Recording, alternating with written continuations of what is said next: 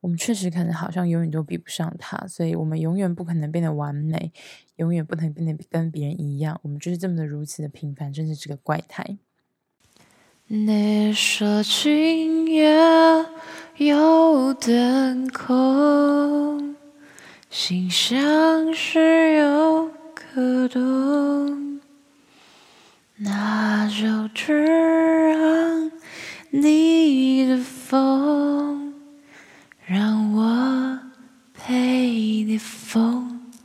让你梦。深晚，我是阿紫，沉溺在情色文学欲望里，道德沦丧的女人。How are you？你好吗？关于这个问题，为什么在这个时候出现？你会在今天的节目里找到所有你需要的答案。American Beauty，呃，台译是美国新玫瑰情，可能那个时候喜欢这种六三个字三个字搭配起来的翻译组合，那我觉得其实算的蛮到位的。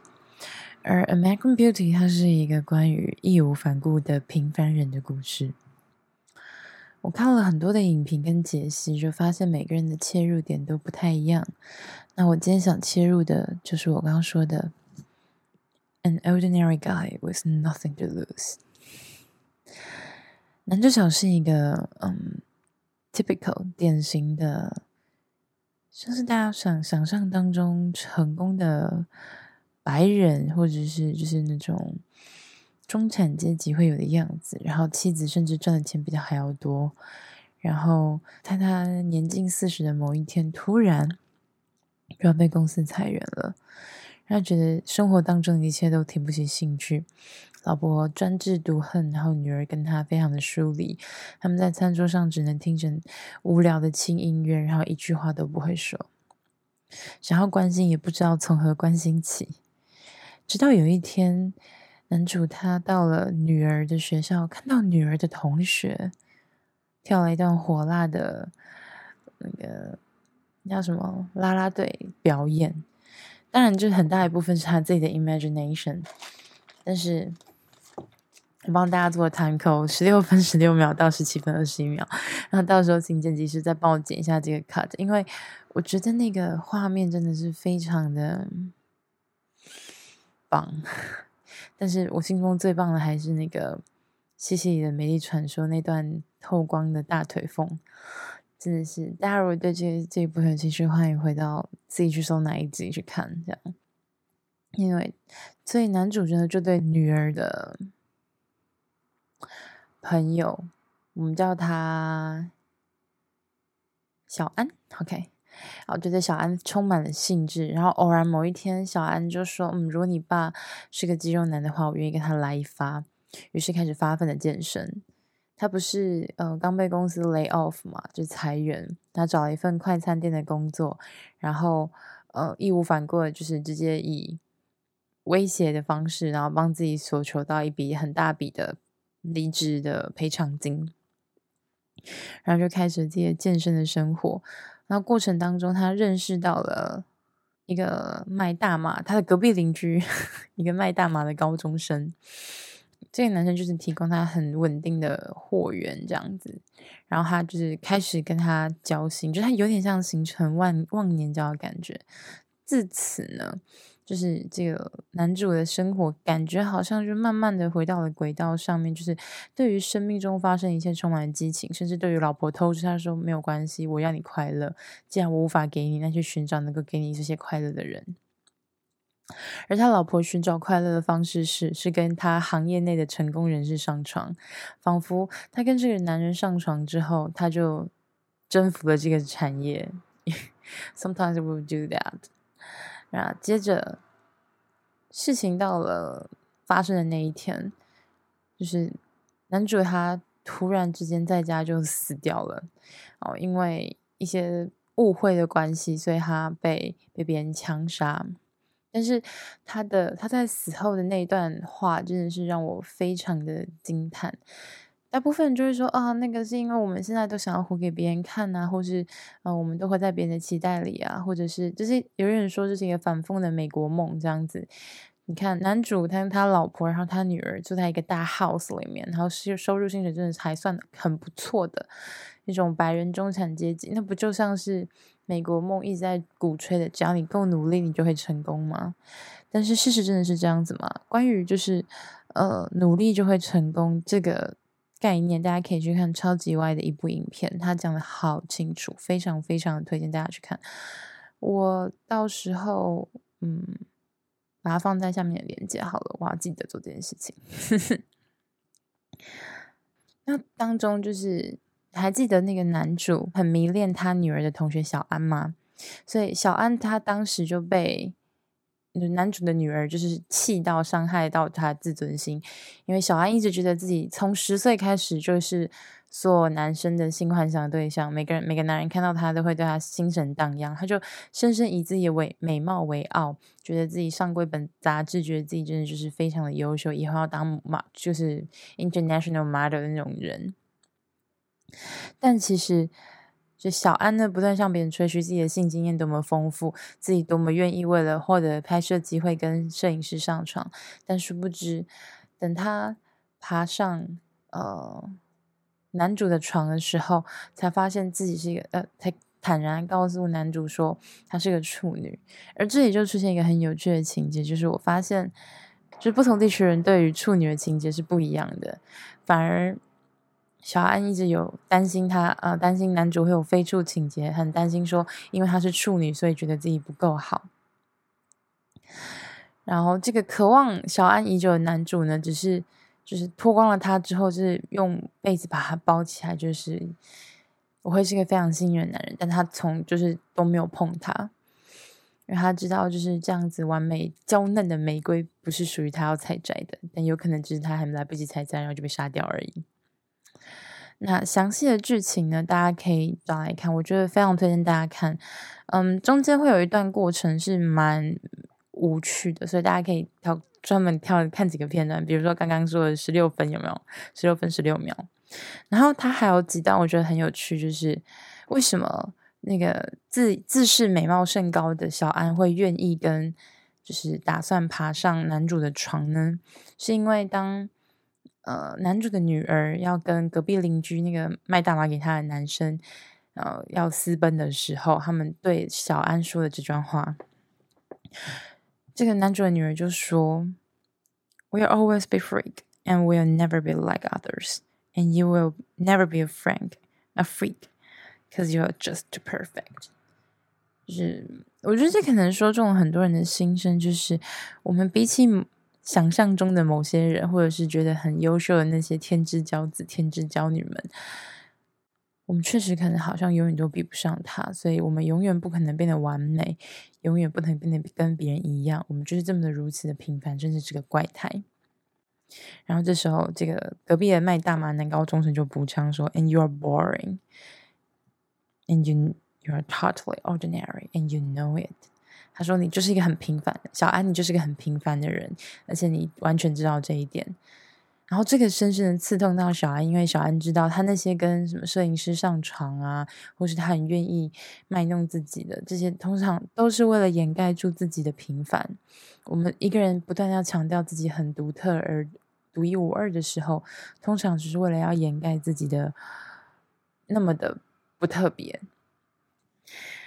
OK。”好，我们终于回到刚一开始。我没讲太快啊，我把这个故事讲的好简短哦。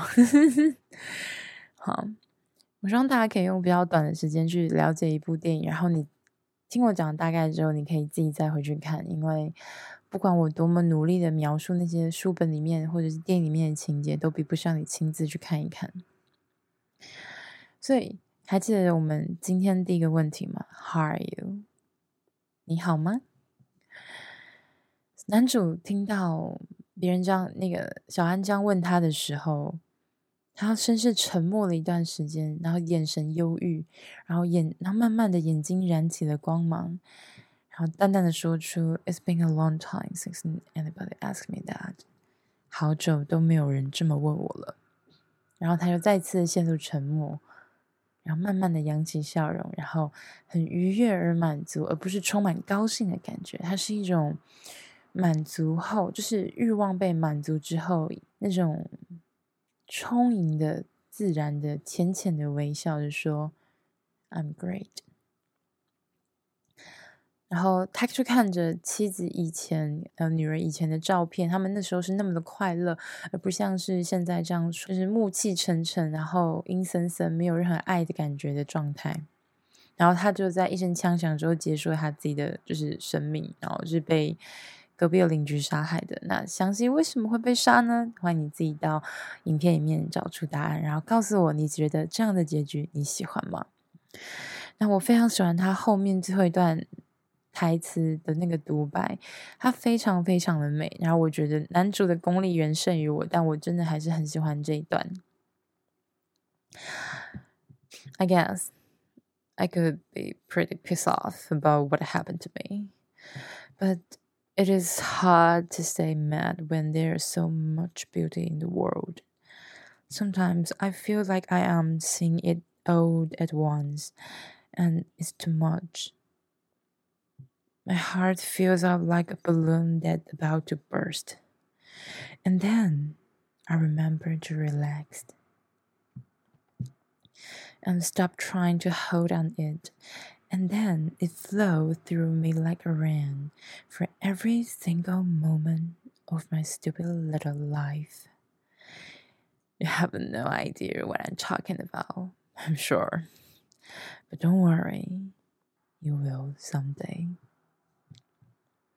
OK，回到大家喜欢的中文。我应该为了我的死亡而感到生气，但是世界这么美，很难一直这么生气下去。 有时候我会觉得，一次看完这些，会无法承受。我的心像是胀满的气球，感觉随时都会爆炸。但后来，我记得要放松，并且不要一直想要抓紧抓不放这些所谓的美。接着，所有的美就像雨水一样，冲刷过在我生命中的每一刻，在我这个微小而愚蠢的生命里，我对这每一刻都充满了感恩。你一定不知道我在说什么，但不用担心，有一天你会的。所以，我很喜欢他这里面安排的。男主是一个看似平凡，但其实他很厉害。人家一年的薪水大概有六万美金，你觉得呢？